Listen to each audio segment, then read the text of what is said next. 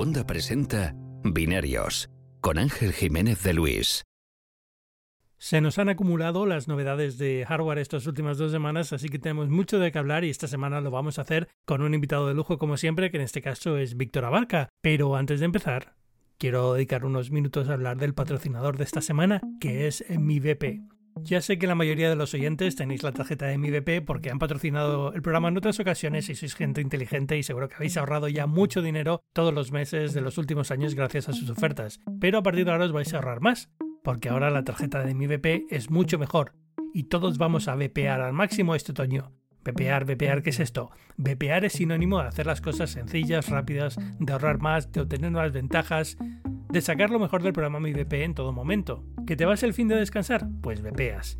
¿Que este mes tienes que utilizar mucho el coche? Pues aprovechas para VPar. Ahora mismo que estás escuchando este podcast, puedes VPar. Si lo estás escuchando en el coche, pues te paras en una estación de servicio VP y ya está. Nunca es mal momento para VPar. Abres tu aplicación Mi VP en tu móvil y al repostar, VPas y consigues grandes ventajas, como ahorrar hasta 20 céntimos por litro repostando carburante VP Ultimate con tecnología Active, que es lo mejor para tu motor, pero también para tu bolsillo. Si no tienes aún la aplicación, descárgatela gratis buscando Mi VP en tu tienda de aplicaciones, tanto para Android como para iOS, y descubre toda la información en mivp.es. Esto es mivp, tal como suena, .es, pero tienes este enlace en las notas del podcast. Muchas gracias a BP por patrocinar este programa de binarios y ahora sí vamos con Víctor Abarca que nos cuente lo último que ha presentado Google y Microsoft estas semanas.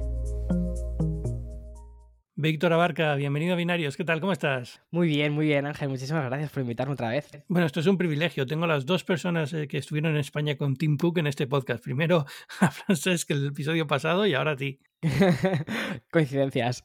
Coincidencias. ¿Qué tal? ¿Qué tal fue? Pues fue muy guay, la verdad. Fue, una, fue una, mm, un proyecto de estos que mm, que yo creo que luego con el tiempo terminas recordando, ¿sabes? En el momento es como todo muy rápido, todo muy intenso, todo muy... Mm, como que no te lo terminas de creer demasiado lo que está sucediendo, pero luego cuando, a medida que va pasando el tiempo, es cuando dices, ok, vale, he hecho esto, está, está guay. llevas un septiembre de, vamos, alucinante, has estado en la portada de Wired. Has estado con Tim Cook. Sí, septiembre ha sido una locura, ¿eh?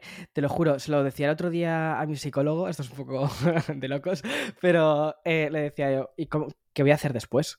¿Sabes? Eh, y ha sido un poco, bueno, pues tampoco tienes que hacer mucho más después. O sea, pues mantenerte, seguir con tus cosas, seguir haciendo lo que te gusta y ya está. O sea, al final todo esto son consecuencias de, muchos años haciendo cosas que te gustan. Sí, sí, y, tampoco hay que verlas como, eh, bueno, es, eh, realmente tengo que superar esto. Es decir, esto es una cosa muy buena, pero hay otras cosas muy buenas que te pueden pasar en el futuro que no tienen por qué estar. Eh, yo creo que es, malo también ponerle niveles a las cosas y decir, bueno, es que lo, lo, lo siguiente tiene que ser todavía mejor. Es como, bueno, ¿no? O sea, mejores puede ser muchas cosas, no tiene que ser simplemente alguien más importante o, quiero decir, estas cosas pasan y son divertidas y hay que hacer otras también, ¿no? Totalmente. Yo creo que muchas veces lo mejor es contentarse con, con, lo, que, con lo que has conseguido, eh, guardarlo y decir, ok, ese es un recuerdo, esto lo, atesoro. Eh, mm, te valida también para, bueno, pues en tu, en tu propio ego interno, ¿no? Es decir, vale, parece que la apuesta que hice hace unos cuantos años por empezar a hacer esto de YouTube, no sé qué, tal, ha tenido sus frutos.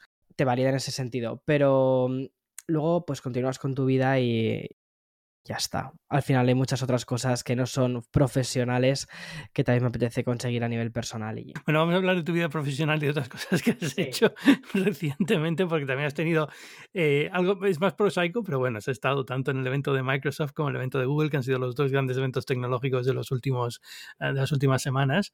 Eh, la semana pasada no hubo, no hubo podcast, no hubo binarios, pero precisamente porque quería guardarme un poco las, estas dos novedades porque justo acabas, no la he visto todavía, ¿eh? porque la has dado a publicar justo cuando empezamos a hablar de este podcast, pero acabas de sacar tu review del, del Pixel y, bueno, quería que me contaras un poco cuál ha sido tu... No me digas que se ha publicado. Bueno, no, no lo sé si se ha publicado, he visto que en, X, en la red social antes conocida como Twitter, has dicho, en breve saldrá no sé qué, y pensaba que salía ya. Sí, sí, sí, salía, tienes razón, ibas a ir justo cuando íbamos a, a darle a grabar y se me ha olvidado darle a publicar.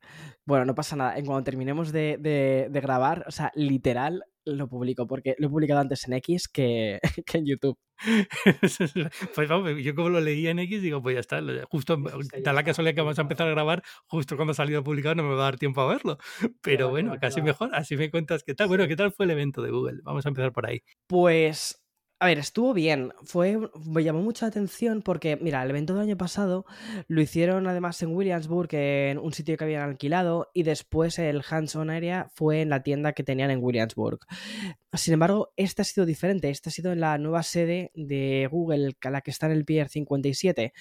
Y se nota mucho cuando una marca hace un evento dentro de su espacio. Eso mola mucho, porque me parece que es como que te invitan un poco a su casa, que conozcas el, el producto, lo que, lo que han estado haciendo. Em, en su su propia narrativa, como quien dice. Y mm, eso está guay. Y la verdad es que el evento me gustó en ese aspecto. Me pareció que estaba muy bien montado. El Pier 57, para la gente que no esté en Nueva York, ¿cuál es exactamente? Porque la eh, eh, Google la sede la tenía justo al lado de Chelsea Market, que está en torno a la hmm. calle 24 y tal, en, la, en, la costa, en el lado oeste de la ciudad. ¿Y esta, el 57, cuál es? El Pier 57 está también justo en Chelsea Market, está justo detrás, al lado de la zona nueva que han abierto de Little Island. Bueno, pues pues justo, justo al lado abrieron un pier. Creo que lo hicieron hace un par de años. Y de hecho, la parte de arriba está súper guay. Grabado un montón de vídeos y está, mm, está abierta al público. Y puedes ver toda la ciudad. Es gratuito subir. Puedes ver toda la ciudad y tienes unas vistas muy buenas desde ahí. Y justo en la parte inferior es donde están las nuevas oficinas de Google. Y más abajo está una zona parecido a, mm, ¿cómo te diría? Al mercado de San Miguel de Madrid. Donde hay citas puestos para, para mm, comer y tal. O sea, digamos pero está dentro, digamos, de ese complejo del Chelsea Market, más o menos, ¿no? Alrededor de esa zona. Está muy cerquita de Chelsea Market. Sí, sí, muy cerquita. Al lado, literalmente, está al lado de Little Island. Vale, muy bien. Pues nada, lo apunto ya para la próxima vez que me toque ir por Nueva York, que va a ser, va a ser pronto. Me acerco sin, sin falta. Eh, no, me hace, me hace gracia porque eh, es difícil, quiero decir, Google en Nueva York se compró una manzana entera en su día y parecía que nunca la iba a llenar y ahora ya está como buscando más sitios. Eh, literalmente. De hecho, está como muy cerquita del edificio principal de Google. Que está también muy bien, hombre. Creo que no se puede entrar, pero, pero vamos, estas oficinas, la verdad es que uno de los privilegios como periodista es poder ver estas cosas por dentro, porque son divertidísimas. están muy bien montadas siempre. Te dan siempre muchas ganas de trabajar en una de estas oficinas. Es, es como una, como igual cuando vamos a Apple Park, ¿no? Es como, wow. Sí, siempre. Justo el otro día se lo decía a Néstor, cuando íbamos en uno de estos carritos que te llevan en el Apple Park, le dije, tiene que molar un montón trabajar aquí, ¿eh? Cuando lo tienes que hacer todos los días, a lo mejor empieza a molar menos, ¿no? Pero cuando vas esto, cuando lo ves una vez al año, es como, guau, eso me Cuando vas en modo turista, cuando vas en modo turista haciendo fotos con el teléfono y, y sorprendiéndote por todo, dices, wow, qué pasada. Bueno, bueno, y cuéntame entonces, los teléfonos y el reloj y tal, ¿qué, qué te parecieron? Pues, a ver, eh, bien, o sea, es decir, hay muchas cosas, porque han presentado los nuevos teléfonos, los Pixel 8, 8 Pro, han presentado el nuevo reloj, el Pixel Watch 2, y luego, también han presentado los nuevos auriculares, que bueno, realmente son los auriculares que ya habían presentado hace creo que un año o año y medio, pero con nuevos colores. Y también presentaron una nueva Fitbit. O sea, entonces sacaron como bastantes, bastantes cositas de hardware. Los teléfonos, hay una diferencia bastante grande entre el 8 y el 8 Pro que es un poco de lo que va la review. Sobre todo esa diferencia en cuanto a precio, porque luego las cosas internas son bastante similares y las diferencias entre uno y otro, más allá de la cámara, más allá de la pantalla, que una llega hasta un hercio a 120, la otra a 60 a 120, no hay tantas cosas que digas, wow, esa diferencia de 300 dólares que han hecho entre una y otra, tal. Entonces, em, son productos interesantes, pero creo que tienes que saber bastante bien qué es lo que vas buscando en cada uno de ellos. Entonces, si quieres, pregúntame lo que tú quieras sobre ellos. No, no, te quiero preguntar, evidentemente te quiero preguntar, has probado los dos, imagino. Sí, sí, sí, sí, los tengo los dos, de hecho. Para la review he, analizado los dos. Bien, dices que se parecen mucho internamente. Eh, el precio, lo que comentabas, es lo más sorprendente porque digamos que es una subida de precio con respecto a lo que tenía el Pixel 100 en su momento. Es decir, es un, es un salto de precio dentro de la gama Pixel que siempre está enfocado a un tipo de precio muy concreto, ¿no? La sensación que da el teléfono, ¿qué tal es? ¿Es bueno? ¿Es malo? ¿Es premium? Sí, sí, la verdad es que em, al agarrarlo incluso el propio, mm, el propio Pixel 8, no el Pro, ¿eh? ya te da la sensación de que es un muy buen producto. Luego ya te vas al 8 Pro y a mí personalmente me parece que han trabajado muy bien la, mm, lo han trabajado muy bien a nivel de sensaciones, lo que, lo que la sensación que tienes al tenerlo en tu mano, la curvatura, eh, la, cómo está tratado el cristal, cómo está tratado también el módulo de cámaras, ese tipo de sensaciones que te transmite al bueno, al sostenerlo y después al utilizarlo, la pantalla y todo esto es cuando dices, ok, vale, este producto está bien hecho, sí que te transmite una sensación similar a la de un iPhone. ¿Y la cámara? ¿Qué es lo que importa al final de estos? Porque vamos a decirlo seriamente, al final de estos teléfonos lo que se venden suele ser por la cámara y no por nada más, ¿no? Es decir, yo creo que Pixel para mí es el, el, Android a tener, es decir, cuando vienes de un iPhone, eh, el, el equivalente dentro del mundo Android es el, es el Pixel, ¿no? Es un teléfono que está eh, creado por Google para ajustarse como guante a la última versión de Android y, en el que todo está muy controlado, en el que todo es oficial, por así decirlo. No hay nada externo ni terceros y demás. Con lo cual, cuando vienes de, como yo, del, ecosistema de iPhone, es como el, teléfono que te da cierta confianza y te da, y te da la sensación más parecida. Pero, pero al final lo que importa en estos teléfonos y lo que justifica el precio suele ser la cámara. Entonces, ¿qué te ha parecido? La cámara me ha parecido muy buena. Eh, ya siempre ha sido, o sea, Google siempre ha trabajado muy bien las cámaras. Creo que el motivo para mí, los tres motivos principales de Google son eh, la experiencia del producto, que sea un producto que se sienta bien.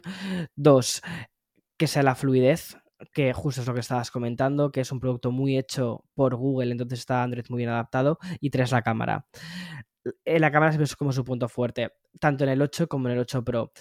Es verdad que en el 8 Pro tenemos este teleobjetivo 5X que utiliza además un sensor de 48 mm, eh, píxeles que cuando lo recortas a 10x te permite, mm, o sea, al final estás sacando 12 megapíxeles utilizando justo la parte central del sensor y tienes muy buena resolución. Como un zoom óptico de 10x real. Sí, sí, sí, de hecho justo en la, en la review es lo que comentaba, que al final es eso, es un 10, para mí es un 10x real, es utilizable. Y luego lo puedes ampliar hasta el 30x. 30x o 25x, ahora mismo lo, tengo ahí un poco eh, bailando pero te lo digo ahora mismo, que lo tengo justo, lo tengo justo en la mano. 30X. Eh, Sin embargo, hace, o sea, creo que por un lado tienes dos cosas, la parte de fotografía. La parte de fotografía creo que está muy bien conseguida, ya lo ha hecho Google, siempre ha, trabajado muy bien toda esta parte. Y luego tienes la parte de vídeo. La parte de vídeo es algo en lo que se han querido meter este año un poquito más. Hay una parte que se llama lo del Video Boost que no he podido probar, que es una cosa que presentaron, que básicamente lo que hacen es, tú haces un vídeo, em, quieres mejorarlo, se lo mandas a sus servidores y en unas horas te lo devuelven editado, con un HDR perfecto y demás. Eh, eso no lo he podido probar. Eso me parece, bueno, tengo ahí mis, tengo mis em, opiniones sobre eso. Y luego, por otro lado, también está em, que han mejorado los sensores, tienen más luminosidad, entonces en principio capta mejor la luz en situaciones de, en situaciones, por ejemplo, pues estás en un concierto o estás en una cena o lo que sea. Justo el otro día me pasó una cosa y es que me fui a un concierto. Em, y me llevé tanto el iPhone 15 Pro como el Pixel 8 Pro. Y estuve haciendo fotos, estuve mm, utilizando la cámara 5X, 10X, haciendo vídeos. Y la comparativa entre el iPhone y el Pixel, curiosamente, en fotos me ha gustado más el Pixel. Sin embargo, para vídeo me sigue gustando más el iPhone. Hombre, yo creo que esto ha sido siempre la, cosa con, los iPhones. Bueno, no siempre, pero de un tiempo a esta parte se ve claramente las diferencias de cámara de los móviles Android ya no es tan grande. Eh, y ya es un tema de preferencia personal la mayoría de las veces, sobre todo en gama alta, evidentemente. Pero vídeo, el iPhone sigue teniendo una ventaja considerable. El hecho de que Google este año se haya metido un poco en este mercado da cierta esperanza, ¿no? Pero es verdad que siempre van un poco por detrás, nadie consigue hacer un vídeo ah, con la fluidez que ves en los iPhone, con la calidad de imagen que ves en los iPhone. Y, y, cada año el iPhone tira más hacia eso. Es decir, con la presentación del iPhone de este año, por ejemplo, de la cámara del Pro, se dedicó mucho más tiempo al vídeo que otros años, ¿no? Totalmente. Yo creo que de hecho estamos en un momento de la época dorada de grabación de vídeo, creo que han entendido muy bien todas las compañías que al final los teléfonos sirven para grabar TikToks Eh, y entonces, los, o sea, hay una economía brutal de, de, TikTokers. Y si no es para los TikTokers, es para aquellas personas que quieren ser TikTokers o que directamente graban vídeo como forma de captar sus recuerdos. Ya cada vez más gente, en lugar de hacer fotos, utiliza directamente el vídeo. Entonces, me parece que esto es algo que ha entendido muy bien y que entendió muy bien Apple hace unos cuantos años y por ahí es hacia donde se han ido. Ahora eh, en, los Androids es algo que también están potenciando. Y mm, Pixel lo ha intentado hacer este año, pero creo que, por ejemplo, en ciertas condiciones de luminosidad no llega todavía a mm, cómo lo está trabajando Apple, sobre todo a nivel de... Mira, algo, algo tan sencillo como eh, la cantante que es Kim Petras, que fue el concierto que fui el otro día, em, en el iPhone era captar de. era capaz de captar los, los, colores, los tonos del pelo. Sin embargo, el Pixel lo que hacía era básicamente limpiar, como lavar demasiado la imagen. Y mm, el pelo parecía como si fuese, no sé, una, una, tela amarilla encima. ¿Sabes? No, no había definición. A pesar de que luego, cuando lo procesaba y todo esto, sí hay, notabas un poco más. Pero, ¿sabes? A nivel personal, sigo prefiriendo el iPhone. Y de verdad que para mí ese tipo de herramientas es literalmente la que grabe mejor, es la con la que voy a grabar luego muchos de mis vlogs. Si fuese el Pixel el que, el que graba mejor, o sea, grabaría con el Pixel. Pero bueno, eso te iba a preguntar, te voy a decir porque yo te he visto a ti en directo grabar, tú tienes buenas cámaras y demás, pero al final tus vlogs, por ejemplo, los sueles hacer más con el teléfono. Siempre. O sea, los blogs siempre los hago con el teléfono porque me parece que es la herramienta que tienes siempre en el bolsillo y la que además tiene menos fricción. Cuando estás grabando a alguien con el. O sea, por ejemplo, estás grabando un blog, ¿vale? Estás en la calle. Em, la fricción que tienes grabando con un teléfono es cero porque todo el mundo tiene un teléfono en la mano, todo el mundo más o menos sabe que o estás haciendo una foto o estás haciendo algo, pero cuando pones a alguien una cámara delante, una cámara grande, de repente la gente empieza a comportarse extraño, se apartan o hacen cosas raras y eso no lo quieres en un blog. Tú lo que quieres en un blog es que la gente se comporte de forma natural alrededor tuyo. Te iba a preguntar, el, porque has mencionado antes lo de esta, esta nueva función de, mandar el vídeo a sus servidores y que te lo devuelvan mejor editado de lo que puede hacer el teléfono. Eh, esto viene en parte, imagino, que dado por, por, por límites del procesador. Eh, tiene procesador nuevo, el Tensor G3, pero bueno, no es un procesador que sea, digamos, que no está en la misma liga que, que los de Apple de, gama alta o incluso que los Samsung o los Qualcomm más avanzados. Es un procesador más en gama media muy específicamente creado con ciertas funciones que necesita Google de inteligencia artificial y demás, pero evidentemente no tiene el proceso para eh, editar vídeo con esa capacidad. Eh, puede ser, sí. Sí, eh, casi seguro, es decir, porque, porque muchas de estas cosas que requieren, ese vídeo requiere mucho procesado. Pero, pero me hace gracia porque luego también sacaron esta función de las fotos que te cambia el rostro si sacas tres o cuatro fotos y pone a todo el mundo sonriendo. Si una persona cerrado los ojos, por ejemplo, una foto le quita los, los pone abiertos. Y, sí. y, y entonces está un poco el límite de hasta qué punto estos teléfonos ya están sacando fotografías o están creando fotografías que realmente no son la realidad, ¿no? Todo eso va al vídeo. O sea, es que le he metido un mogollón de caña justo en esa parte. Sobre la parte de estamos generando nuestros recuerdos, porque, seamos sinceros, la mayoría de las fotos que nosotros vemos en, internet, en redes, están editadas. De algún modo u otro están editadas. Entonces, ya los nosotros, ¿vale? O sea, sabemos que cuando te metes en Instagram, no estás viendo la realidad, estás viendo fantasía. ¿Vale? Pero, una, pero hay una línea que diferencia lo que tú ves en Instagram a lo que tú tienes en el carrete de tus fotos. Si de repente tus recuerdos empiezan a ser todos sonrientes, todo el mundo mm, con esa sonrisa profident, mm, no estamos creando o reteniendo recuerdos, estamos creando recuerdos, estamos haciendo que esos recuerdos sean una fantasía. Y eso a mí personalmente me... Ya, ya, no, es un debate interesante. A ver, lo que dices me, me, parece interesante, ¿no? Porque tú dices, bueno, al final cuando tú compartes algo en Instagram y lo editas y lo haces más bonito, bueno, es una, es una opción que tú haces personalmente sobre un recuerdo que en el fondo en el teléfono lo tienes tal y como fue, ¿no? Es decir, bueno, yo lo que publico es una imagen que está retocada, que está filtrada, que está eh, muy, que es muy diferente a, la imagen original, pero yo saqué la imagen original, lo que tengo en el teléfono es la imagen original. Exacto. Mientras que esto lo que te está diciendo es lo que se te guarda en el carrete ya es una imagen que ya está procesada. Eh, este, estas cosas al final, quiero decir, esto ha pasado siempre y, y, pasará siempre, es decir, incluso en el revelado analógico y desde luego en la época digital, la forma en la que las cámaras captan los colores, deciden, son, son realmente subjetivas. Es decir, cada, cada empresa lo hace de una forma, cada compañía le pone la ingeniería que quiere poner detrás y suele ser eh, eh, algo que es artificial y pensado para que se adecue lo más posible a lo que tú recuerdas. Nosotros recordamos las cosas de forma muy diferente a como pasaron siempre. Nuestra, nuestra memoria es así. Hmm. Y, y, y, tendemos a recordar cosas como colores y demás de una forma, los vemos de una forma determinada que no tiene por qué ser como los ve el sensor de una cámara. Lo que pasa es que las cámaras luego la imagen del sensor la ajustan para que se parezca lo más posible a como la gente lo suele recordar. Entonces, siempre hay un, yo creo que siempre hay un, un, un efecto de, de, retoque, aunque no te guste reconocerlo, en el que, bueno, todas las imágenes que tú recuerdas no son exactamente el recuerdo que tú tienes. Lo que pasa es que, bueno, mm, digamos que hemos aceptado esto, digamos que lo que hace es llevarlo un paso más allá. Exacto, siempre hay un grado de edición. Un grado de edición que es, que es, em, que es bastante importante, porque ya está, ya digamos, estamos hablando de cambiar las caras de una foto. Sí, lo que sí que es cierto es que no es que se invente la cara. ¿Vale? Lo que hace es hace 3, 4 fotos. Bueno, si, tú quieres hacer 3, 4 fotos, lo que, o sea, realmente lo que haces, mira, imagínate, tienes una escena eh, de un grupo de personas, haces 3 fotos, 4 fotos, y entonces lo que finalmente haces es eliges la que en principio es la que quieres conservar, y luego el teléfono analiza las caras basándose en las otras fotos que has hecho, y entonces haces como una especie de collage. Es un poco eso.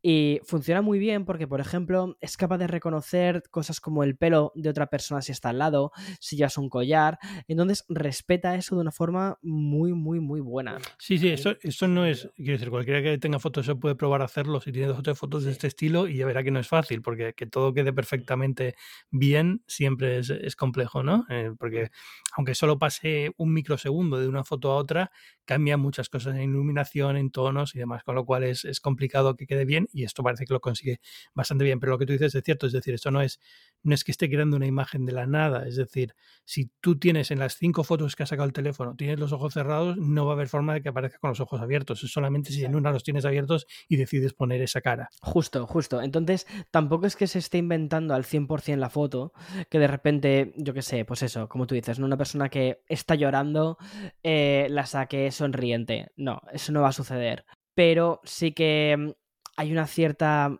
modulación de nuestros recuerdos que me parece, me parece interesante, me parece un debate muy curioso sobre inteligencia artificial aplicada a nuestros recuerdos, a nuestras, sí, a, la forma en la que luego terminamos creyendo que hemos vivido esos momentos.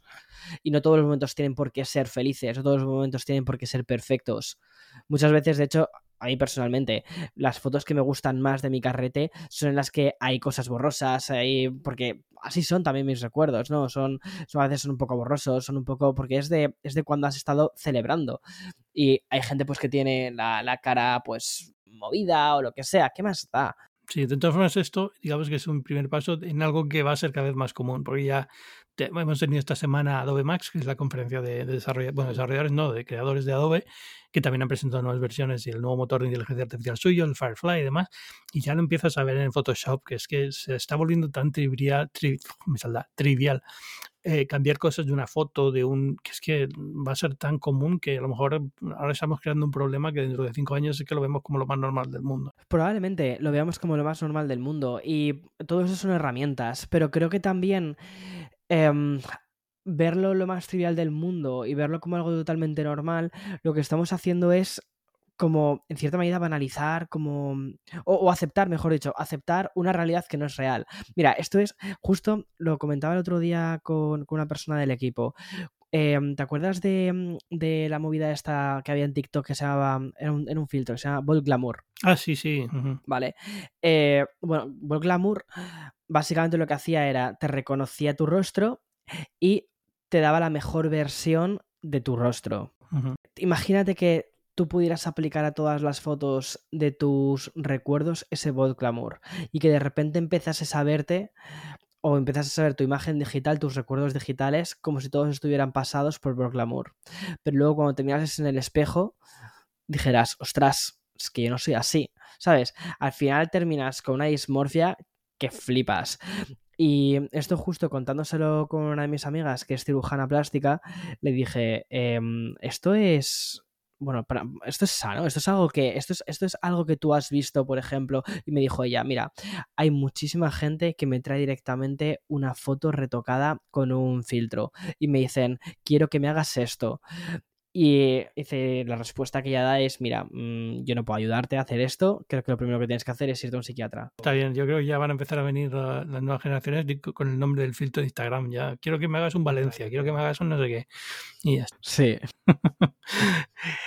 Pues eh, vamos a pasar página. Cuéntame un poco Microsoft, que también estuviste en la conferencia, ¿no? Sí, escucha, ¿no quieres, no, quieres hablar nada del Pixel Watch? Ay, pues eh, no, y otra cosa que quería comentar, lo de los siete años de soporte. Que ah, siete años de soporte. Que está muy bien. Vamos a ver si se cumple. A ver, la gente también se lo está imaginando un poco raro. Es decir, son siete años de soporte de actualizaciones, no quiere decir que todo lo que venga en las próximas versiones de Android vaya a poder correr en el Pixel. Es decir, esto es como Apple también lanza las nuevas versiones de iOS para el iPhone que sea, desde hace cinco años, pero evidentemente no todo lo que llega en la nueva versión de, iOS cabe en ese teléfono o puede ejecutarlo. Exacto, exacto. O sea, yo creo que es una noticia que se puede acoger muy bien, en plan de, oye, pues un resto de fabricantes de Android, por favor, copiad esto, ¿sabes? Eh, que ahora ya no se va a... Mm, o, o, no queremos menos que siete años. Entonces, hay muchísima gente, seamos sinceros, que las últimas actualizaciones no las necesitan para nada lo que necesitan es un teléfono que les vaya a ser útil, que vaya a tener un buen soporte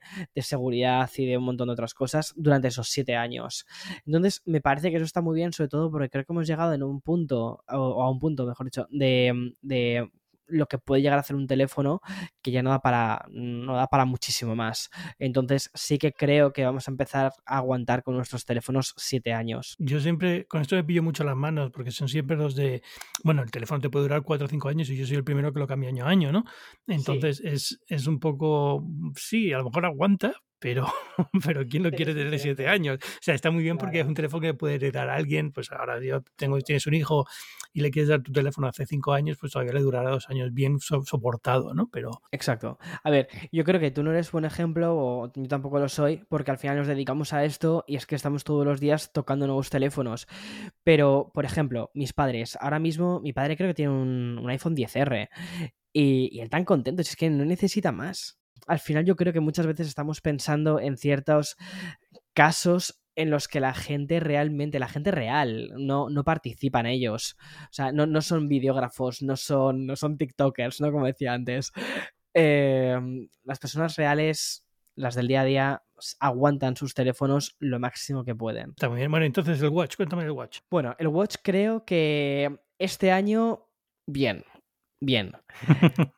sí, porque es que el año pasado eh, fue un poquito, en fin, fue un poquito como prueba, fue un poco demo de lo que podían o de lo que, eh, en lo que estaban trabajando. Y este año por fin sí que se nota que funciona de una forma muy fluida, que poco a poco han ido trasladando, mejorando ese lenguaje de, de Wear OS. Entonces, me parece que este año el Watch sí que puede tener bastante sentido, sobre todo para todos aquellos usuarios de Android que están buscando un reloj. El año pasado no. El año pasado era como huye del Pixel Watch. Este año es como, no, no, este está bien. Yo sigo teniendo alguna, sin haberlo probado todavía, pero sigo teniendo algún reparo con el tema de la pantalla circular que sé que a muchos les gusta, pero yo creo que en un reloj inteligente es quitarle espacio a texto y a cosas que necesitas ver. Espacio. Y luego que me sigue pareciendo como muy básico muy poco sofisticado, no sé. Es poco sofisticado, totalmente de acuerdo. No es, no es un Apple Watch. Piensa también que el Apple Watch lleva ya nueve generaciones de, relojes. Lleva eh, el sistema operativo muy, muy, muy pulido. Y mm, esto no se siente en absoluto con esa sofisticación o esa cantidad de aplicaciones y de mercado que tiene, por ejemplo, el Apple Watch. En absoluto. Pero sí que lo siento como una evolución de una pulsera cuantificadora, pero eh, con unas características que al menos una persona que tiene un teléfono de Android no va a estar mirando de reojo el Apple Watch. Que dice, vale, con esto me contento. Al final es la función, ¿no? Es lo que tiene que hacer, o sea que bien. Es funcional. Pues ya está. Microsoft. ¿Qué te pareció? Que hablemos de Microsoft. De hardware, de software, porque hay mucho de, hay mucho de que hablar. Hardware, al final. Bueno, cuéntame de software si quieres también, pero al final a ver, yo llevo mucho tiempo pensando que Microsoft, a pesar de que me, me gusta muchísimo lo que está haciendo con Surface, va a cerrar Surface. Yo también lo creo. Eh, no, no le veo sentido en la Microsoft de Satya Nadella como la está enfocando. Es decir, es como que les pesaba mucho tenerlo, pero bueno, estaba Panos Panay dando la lata y era un tío, un ejecutivo con mucha trayectoria y, es importante de cara al diseño y tal, pero al final, ahora que Panos Panay se ha ido, mm, mm, mm, no sé.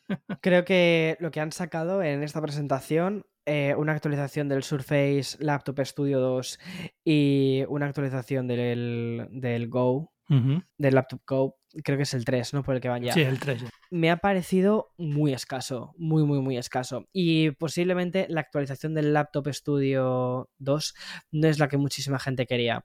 Sobre todo porque, sí, es un ordenador potente, pero es un ordenador en el que a nivel de diseño le faltan unas cuantas cositas por pulir. Por ejemplo, menos marcos.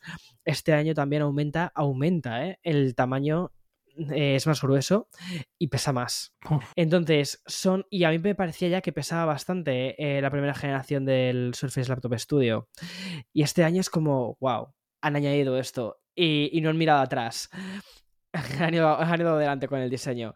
Y luego, creo que también le faltan cosas como, por ejemplo, una pantalla de, de más calidad, HDR hay, hay, ciertas cosas que cuando miras a la competencia y sobre todo a la competencia por precio y además la competencia que ellos mismos se atrevieron a sacar eh, en la propia presentación, recuerda que en la propia presentación del Surface Laptop Studio sacaron un Mac M2 Max y se pusieron mano a mano a, renderizar una, imagen 3D.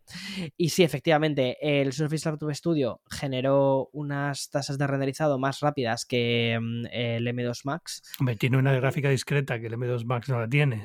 Exacto. Exacto. Entonces juega también, digamos, con, con, esa ventaja, que bueno, está ahí. Pero luego en cuanto a precio, que me parece que son los dos perfectamente, eh, o sea, se puede comparar uno con otro por precio, hay ciertas cosas que hace que el Mac sea una máquina mucho más planteada para el día a día. Por ejemplo, la batería. A mí me está costando, estoy analizando ahora el Surface Laptop, el Surface Laptop Studio 2, eh, me está costando llegar a las 4 horas. Y eso me parece increíble en un, en un, en un eh, dispositivo que, que, es tan grueso. Ya, ya, pero es que al final el problema que tiene ese ordenador, ¿cuál es? Que como tiene el mecanismo de bisagra este tan sofisticado que te permite usarlo como una atril y no se queda dibujar, le añade grosor. Eh, tiene una tarjeta gráfica, como hemos dicho, discreta, lo cual quiere decir que consume mucho más. Entonces sí puede ser muy potente, pero a costa de eso, de una batería, de una, de una, autonomía muy baja, ¿no? Porque al final, si tienes que tirar de toda esa potencia, de algún lado tienes que sacarlo. La, gracia de los M2 es que no es que sean los procesadores más rápidos del mercado, son buenos y son rápidos, pero evidentemente una, una gráfica NVIDIA en un procesador de última generación de Intel puede ser más rápido. Al final, lo que los hace interesantes es que son muy eficientes es decir, que te dan bastante potencia para hacer tareas profesionales sin consumir una barbaridad. Entonces, para un portátil viene muy bien. Sí, de todos modos, la configuración que, le he puesto a, este Surface Laptop Studio 2, en lugar de poner una gráfica RTX, creo que la que te dejaban era la 470 o 460 en la web, le he puesto otra que también estaba en la web, que es la, la ADA 2000, que está más planteada justo para temas de, mm, de, diseño y para temas de... Exacto. Entonces, y además una cosa positiva que tiene esa gráfica es que no tiene overclock. O sea, bueno, mm, positiva depende de qué, de qué casos, ¿vale? O sea, si estás jugando, eh, no, necesitas que tenga overclock. Pero para mm, temas de edición de vídeo y sobre todo si quieres renderizado y quieres que te dure más la batería, pues me parecía que estaba más planteado para esto. Y aún así me está costando ¿no? llegar a las 4 horas, a pesar de tener la, la 2000. Sí, también entiendo que no eres el público más. Bueno, es que esto es otra, otra cosa que hay que pensar, es decir, quién es el público de esta máquina. Porque, porque evidentemente la pantalla táctil está como muy pensada para gente que dibuja, que para como ilustración y demás, ¿no? No tanto para edición de vídeo con lo cual se queda un poco ahí como, bueno, la, mayor ventaja de este ordenador, que es esta pantalla que puedes poner o tumbar y que se convierte en una tableta, una especie de tableta y que, que es tan versátil en cuanto a la forma en la que tiene, eh, al final quien le va a sacar partido es un público muy, muy reducido. Sí, creo que es un producto muy de nicho. Microsoft, si te fijas, eh, tanto en el Book 3 como en esta, que me parece que es el Surface Laptop Studio, es un poco quien recoge eh, esa. o sea, em, recoge un poco lo que hizo con el Book 3. Van siempre como un público raro, diferente. Son productos que, que, que dices, qué es esto exactamente. No son ordenadores mainstream. No, y, es parte de la razón por la que van a morir, porque al final es como, bueno, ¿cuántos? No venden mal, es decir, Surface tiene su, éxito. Los Surface Laptop, que son los básicos básicos, son buenos ordenadores básicos, no están tan mal, ¿no? tienen, tienen su, la Surface Go, tendrán su gracia. A nivel empresarial veo de vez en cuando algunos Surface en aviones y tal, o sea que veo que hay gente ejecutivos que lo, que lo quieren. Los Surface Pro los veo muchísimos. Por eso, o sea que, que evidentemente hay un, hay un mercado. Pero, pero cuando hacen este otro tipo de ordenadores que son tan de nicho, tan enfocados a, cosas como muy, muy eh, de mercados tan, tan limitados que es que no pueden ser rentables. Es decir, la cantidad de dinero que se ha puesto en diseñar este ordenador no se va a recuperar nunca, porque realmente es sofisticadísimo. Es decir, es una cosa como, como sería genial que los ordenadores fueran así, pero es que no, tampoco lo hacen como, como un ejemplo de, bueno, vamos a sacar este, este súper deportivo para que la industria vea dónde podemos llegar, pero realmente hacemos otros ordenadores. Luego al final esto lo intentan vender, entonces es como un poco extraño, no sé, eh, que, que, yo espero que no, espero que funcionen y sigan, pero, pero la sensación que tengo es esa, es que como no es prioritario en Microsoft ahora mismo Surface, se ha ido la persona que era el, mayor defensor de Surface dentro de Microsoft, supongo, Panos Panay, y entonces es como, eh, no sé yo dónde va a ir esto. A mí me da mucha pena, pero tengo una opinión muy parecida a la tuya, sobre todo mm, más después de ver la última presentación en el que creo que la línea de Surface ha quedado bastante floja, o sea, necesitábamos una, nueva Surface eh, Pro 10 en este caso, que es el ordenador más vendido de ellos, también el segundo más vendido de ellos es el Surface Laptop normal, un laptop 6, eh, pero que tuviera nuevos chips. O sea, que, estuvieran actualizados, que, fueran actualizados. Que luego eso es otra, eso es otra cosa que mm, también se, mm, se, critica mucho, ¿no? De los Surface, que sacan ordenadores a unos precios bastante altos con unos chips que están ya a punto de, pues, de morir, porque ya mm, Intel presentó su nueva generación hace nada. Es, es, es muy extraño la estrategia que han seguido, a pesar de que durante unos años parecía que sí que apostaban fuerte por esto y, y que iba a llegar a algún sitio, ¿no? Pero bueno. No sé, ah, no me queda mucho más que, contar. Es decir, esta semana que ha habido PlayStation, las nuevas PlayStation 5, no sé si las has visto. Eh, tengo muchas ganas, ¿eh? Porque yo no tengo la Play 5 normal. Ah, qué suerte, tío. Es que ahora entras en el momento perfecto, entonces. Claro. Es que, de hecho, no la compré, te digo por qué. O sea, o sea es, mi nivel de, estar enfermo de la cabeza. Eh, no me la compré porque no pegaba con los muebles y porque no cabía en el espacio, te lo juro. O sea, a mí me encanta PlayStation y no cabía en el espacio que tenía preparado para la PlayStation 5. Pues tengo uno para Xbox y tengo otro para Play 5. Bueno, pues dije, pues cuando saquen la Slim, compraré la Slim. Si eres de Slim tú, ¿no? Eh, no, no, al contrario, siempre he sido de comprar la normal, eh, excepto con la 3 porque tampoco, porque tampoco me gusta demasiado el diseño inicial. Pero eh, siempre ha sido como de, venga, va, mm, me compro la, Xbox, me compro la, la PlayStation. Y, y, cuando sacaron la 5 fue como, ¿dónde voy a meter este monstruo? Bueno, pues ahora por fin. yo, yo, tengo un problema, bueno, lo, comento por si alguien no se ha enterado de esto. Han anunciado la, la, nueva versión de PlayStation 5, que es lo que sería la Slim, a pesar de que se llama PlayStation 5 Slim. Sale, sale a en noviembre, sustituye al modelo que habían presentado hace dos años. Básicamente es un 30% más, menos, más compacta y un poquito más ligera, bueno, un poquito no, bastante más ligera, entre un 18 y un 24% más ligera, o sea, bastante más ligera, pero bueno, a efectos prácticos es la misma consola más ligera con un nuevo diseño y la parte buena es que ahora puedes comprarte la versión digital sin unidad de disco y ponerle la unidad disco más adelante porque ahora es modular, por así decirlo, ¿no? Bueno, sale un poquito más caro si no la compras de entrada con ella, pero bueno, 20 euros más caro, no mucho más. Y eso se la puedes poner más adelante si te da la gana, si te da rabia, si pensabas que no ibas a usar juegos en disco y después resulta que sí, pues se la puedes poner. Ahora bien, a mí, personalmente, que me compré la original con disco, me da mucha rabia. Porque lo que tú dices es un monstruo. Tampoco la he utilizado mucho. Yo creo que eh, la compré porque estamos en pandemia, porque era muy complicada de conseguir y resultó que, la conseguí. No era como, Buah, pues la, la compré porque no vuelvo a verla en, meses, ¿no? Porque era, al principio era casi imposible hacerse con una.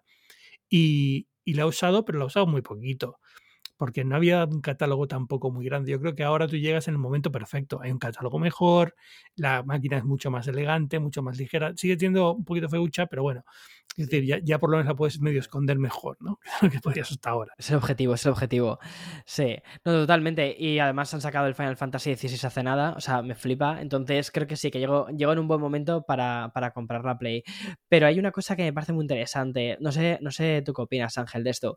Me parece muy curioso lo que han hecho de sacar dos modelos de consola. Por un lado tienes el modelo con disco y, en otro, y por otro lado tienes el modelo sin disco al que puedes añadirle luego disco yo creo que están intentando empujar bastante el modelo sin disco. Sí. Y que casi en toda caso la de que industria va por te ahí. equivoques, claro, Mm. exacto.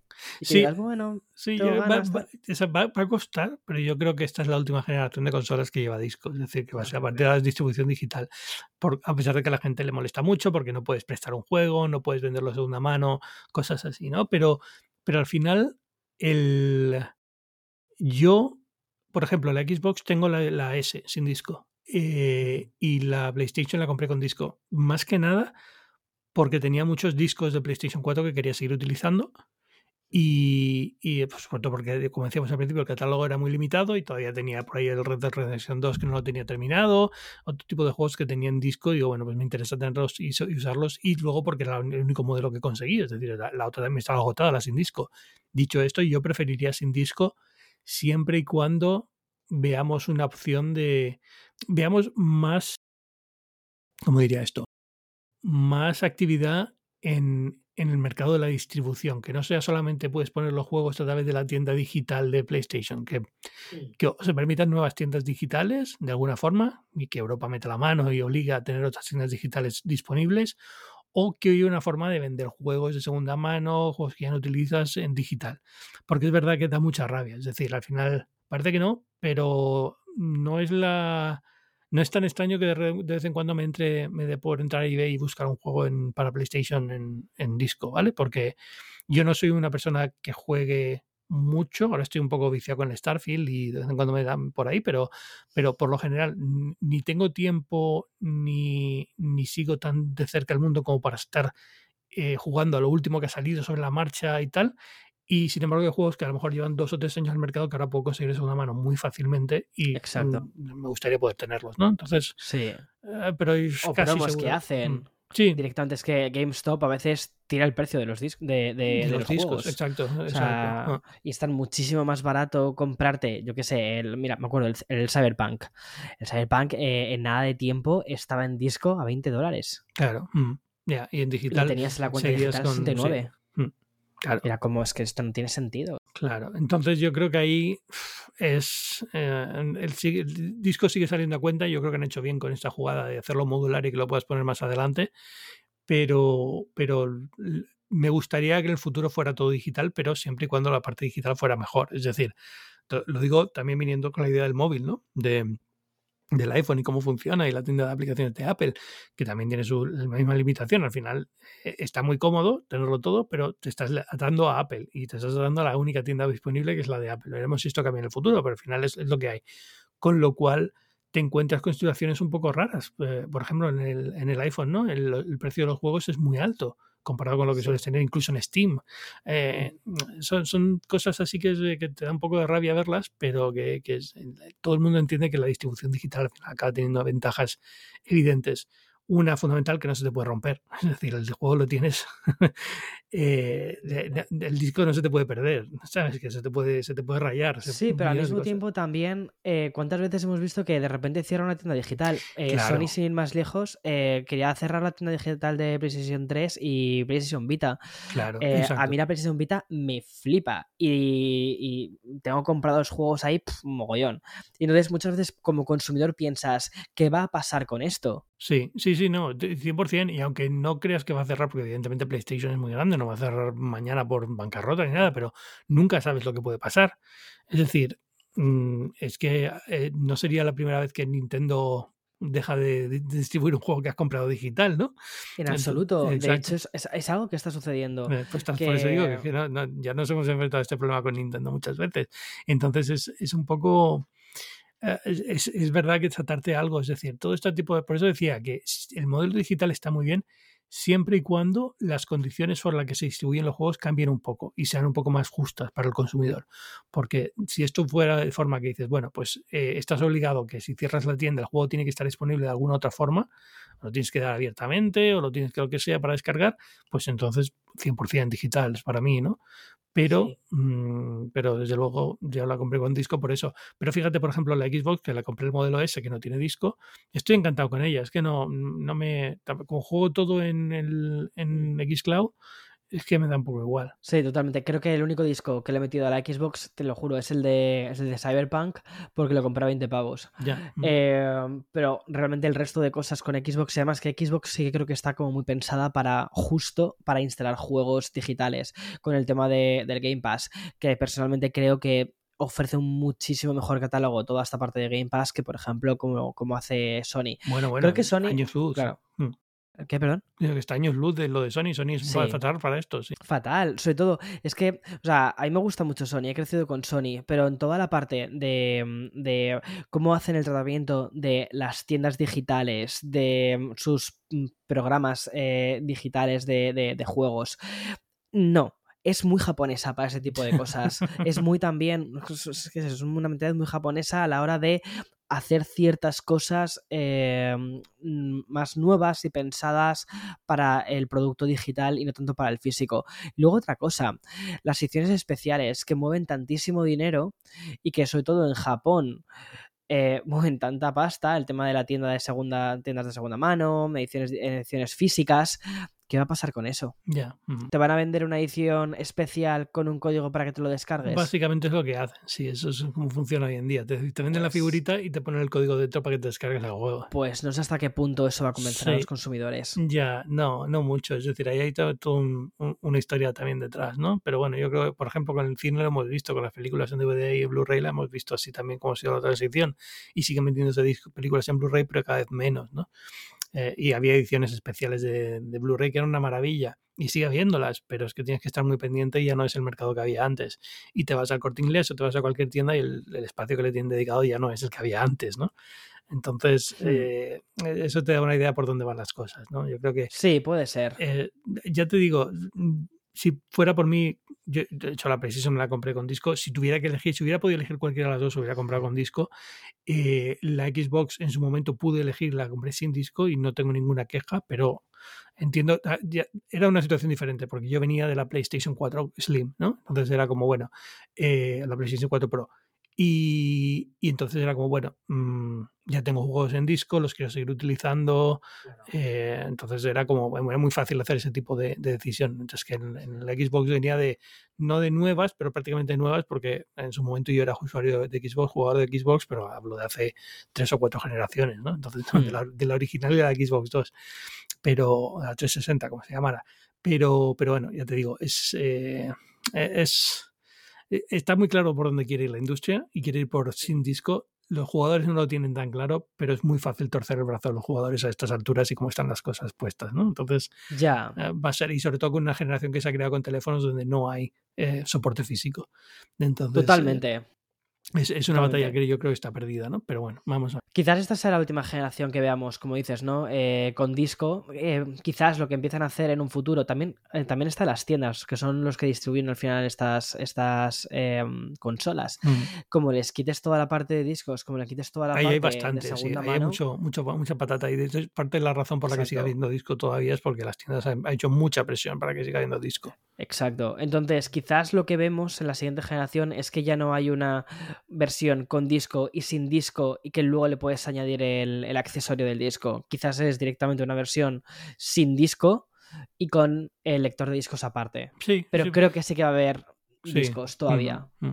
Que, tenemos, que tenemos todavía una transición más. vere- Veremos, pero bueno, ya a ver, yo también me he equivocado mucho con esto de las consolas, porque yo también pensaba que después de la PlayStation 3 y la, y la Xbox, eh, creo que era la S la que fuera en su día, eh, la One S, eh, no íbamos a ver Qué muchas más porque era, ya estaba todo, todo ya más que... no se podía llegar más, es decir, ya teníamos lo máximo que se podía hacer y al final hemos tenido una nueva generación, ¿no? Sí. No sé qué pasará con las siguientes generaciones. Dicen que ahora va a haber eh, generaciones cada vez más... eh, que van a tardar más. Claro, por eso ese, era mi cálculo, es decir, tardaremos muchísimo en ver lo que sería una PlayStation eh, 4 en su momento, ahora la 5, porque las, las, generaciones se están extendiendo, los gráficos ya no mejoran tanto, pero al final sí, sí mejoran. Y ahora hemos visto el salto, por ejemplo, de ray tracing y cosas así, o sea que sigue habiendo, sigue habiendo Hmm. cosas, ¿no? A lo mejor el- las siguientes generaciones más IA y más juegos que pueden generarse automáticamente por IA, niveles y los tal, y necesitas una nueva generación para soportar todo eso, con lo cual siempre habrá, siempre habrá algo para avanzarlo. Pero bueno, yo me he equivocado mucho con esto, entonces sí, soy muy cauto ahora cuando hago este tipo de... Veamos, veamos. Yo le estoy metiendo bastante caña al PC. Es a que- jugar en PC. No me, no, me, no me entres ahí porque llevo mucho tiempo pensando que si me compro un PC, si no me compro un PC, Pues y te sé que si me lo compro no voy a usarlo. anterior, el tweet anterior que hice ah, justo antes de decir voy a publicar la review que se me ha olvidado publicar, ha sido sobre montar un PC. Porque estoy muy picado últimamente con montar un PC de estos pepinos, de un Dream PC. Ujú. Decir, puedo jugar a Starfield a tope. Estás como yo viciado con el Starfield. Eh, no, me- a Mm. ver, me vicié un poquito justo antes de, de ir al evento de Apple, creo que te Sí, lo comenté. sí. Después del evento de Apple es como que justo le di el freno y ahora que estoy pudiendo volver a mi normalidad, que mi normalidad se basa en estar en casa como una patata eh, jugando a la consola, estoy volviendo al Starfield. Ya. Y estoy, estoy ahí, estoy con él, me gusta mucho. A ver, eh, lo del PC, vamos a dejarlo el PC al parte. Lo del PC, llevo mucho tiempo dándole vueltas a montarme un PC de gaming. Y al final no Hmm. lo hago porque sé que si me lo monto, primero, me ocupa espacio en la mesa. Ocupa. Segundo, lo voy a usar una vez y punto. Mm, Y mm, entonces es como estirar dinero. Entonces, ya. Le di vueltas a comprarme una Steam Deck, pero al final la Steam Deck es como, bueno, para, para una cosa que va a tener menos resolución, menos calidad gráfica y tal, no le voy a dar mucho juego tampoco. Y al final estoy ahí, ahí que no, no, no creo que lo pueda justificar. Es decir, no, no tiene sentido para mí eh, hacerlo cuando la mayoría de los juegos que juego están en consola también y tengo la Xbox y puedo jugar a ellos.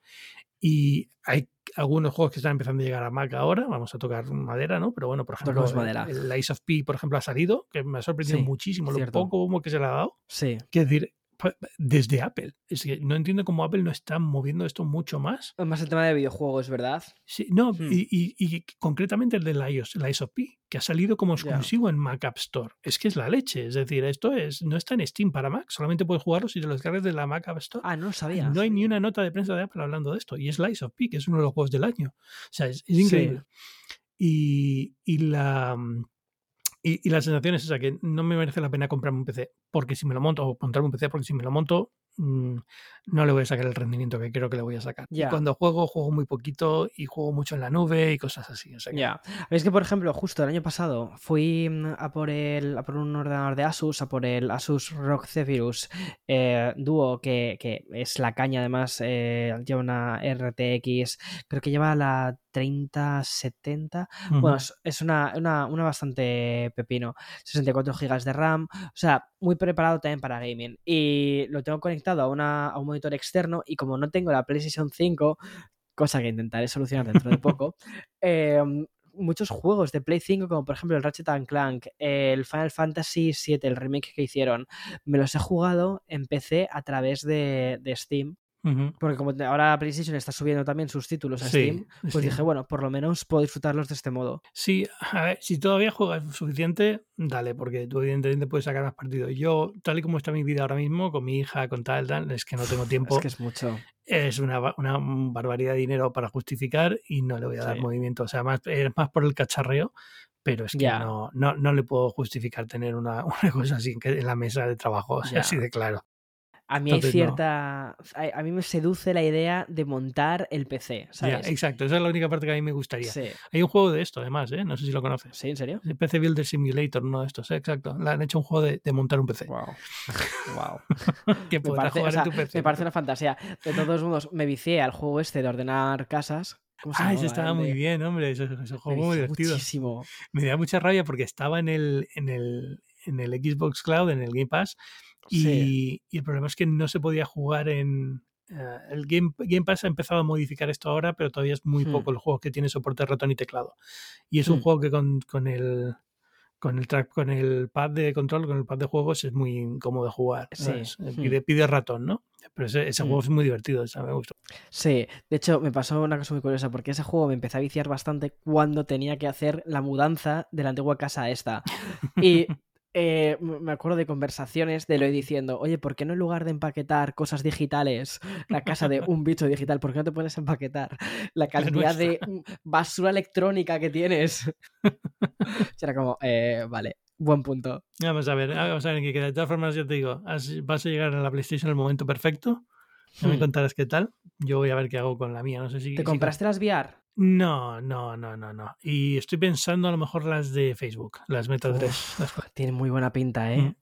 Tiene muy buena pinta, sobre todo porque estoy picado con las de con las de Apple, con las Vision Pro, y estas me parecen como una precuela, ¿sabes? como un, para ir abriendo boca. Sí. Y estoy ahí ahí que yo creo que van a caer, van a caer en las próximas semanas. Voy a ver voy a ver qué hago con ello, pero pero si, si caen las comentaré aquí en el podcast, pero en principio me están llamando más de lo que pensaba que me iban a llamar la atención. Sí, a también. ¿Las has probado? No, probé las Quest 2, pero las tres todavía no, no pude ir ni al evento ni las he podido probar todavía. Pero cuanto pueda probarlas, las probaré, vamos, lo, te lo puedo garantizar.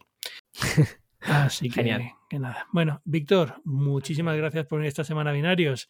Mm, es que no sé ni cómo decir despedirte porque ya todo el mundo te conoce y si no te conocen deberían. Víctor Abarca, youtuber, eh, influencer, no sé, ¿cómo te presentas a ti mismo? Creador de contenidos. Creador de contenidos, es cierto. creador de contenidos, como se dice. Sí, mocatriz, cantante, modelo y actriz. Ya está. Pues nada, muchísimas gracias por venir a Binarios. Ya sabéis que yo soy Ángel Jiménez de Luis. Eh, podéis leerme en El Mundo, en muchos otros medios, en Fuera de Serie, en Class Paper. Pero sobre todo para seguirme lo más fácil es en X, antes conocido como Twitter, arroba Ángel Jiménez, en Instagram, arroba Ángel Jiménez también. Y al final es la forma más fácil de encontrarme. Y nada, volvemos en el próximo episodio de Binarios hablando más de tecnología.